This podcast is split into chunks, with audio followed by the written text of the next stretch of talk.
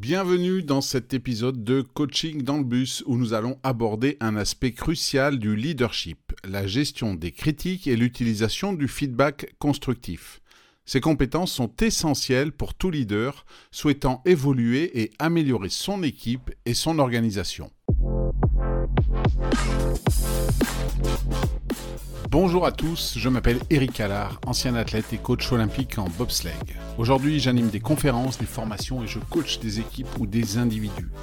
Bienvenue dans Coaching dans le bus, qui est là chaque matin, du lundi au vendredi lorsque vous allez au travail, pour vous transmettre en 5 minutes maximum un conseil, une technique, un outil à mettre en pratique immédiatement. C'est simple, rapide, facile à comprendre et à mettre en œuvre. La critique est une partie inévitable du rôle de leader. Que ce soit de la part des collaborateurs, des supérieurs ou des clients, savoir gérer les critiques de manière efficace est crucial pour le développement personnel et professionnel. Bien gérer les critiques permet de transformer des commentaires potentiellement négatifs en opportunités d'apprentissage et de croissance. Cela aide également à maintenir des relations positives au sein de l'équipe et à renforcer la confiance.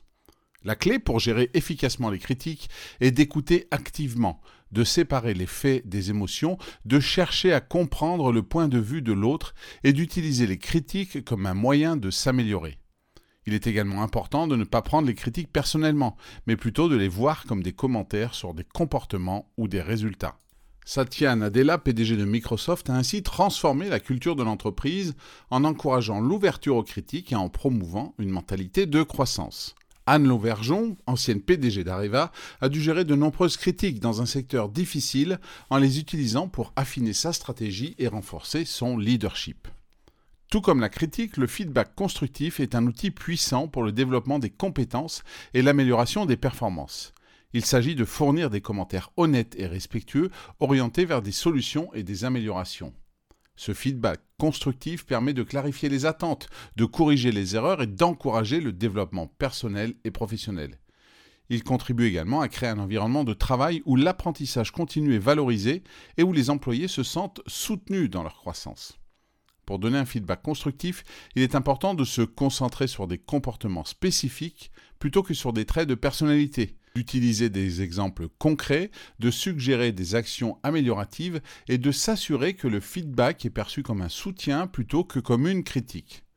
Sheryl Sandberg, CEO de Facebook, est connue pour sa capacité à donner un feedback constructif qui encourage ses employés à se développer et à exceller. Tout comme Sébastien Bazin, PDG d'Accor Hotel, qui a mis en place une culture d'entreprise où le feedback constructif est une partie intégrante du développement professionnel. Pour appliquer ces principes dans votre rôle de leader, commencez par adopter une attitude ouverte face aux critiques. La prochaine fois que vous recevez une critique, prenez un moment pour l'analyser objectivement et déterminer comment vous pouvez l'utiliser pour vous améliorer.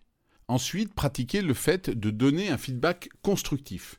Lors de votre prochaine réunion d'équipe, identifiez des opportunités pour fournir des commentaires qui aideront vos collaborateurs à se développer. Assurez-vous que votre feedback est spécifique orienté vers des solutions et livré de manière respectueuse. En intégrant la gestion efficace des critiques et le feedback constructif dans votre pratique du leadership, vous renforcerez non seulement votre propre développement, mais aussi celui de votre équipe. Alors prenez le temps aujourd'hui de réfléchir à ces compétences et de les mettre en pratique pour devenir un leader plus fort et plus efficace. Voilà, c'est tout pour aujourd'hui. Si cet épisode et ce podcast vous ont plu, n'hésitez pas à lui donner 5 étoiles sur votre plateforme d'écoute préférée, à le partager et en parler autour de vous. Je vous souhaite une bonne journée et je vous dis à demain.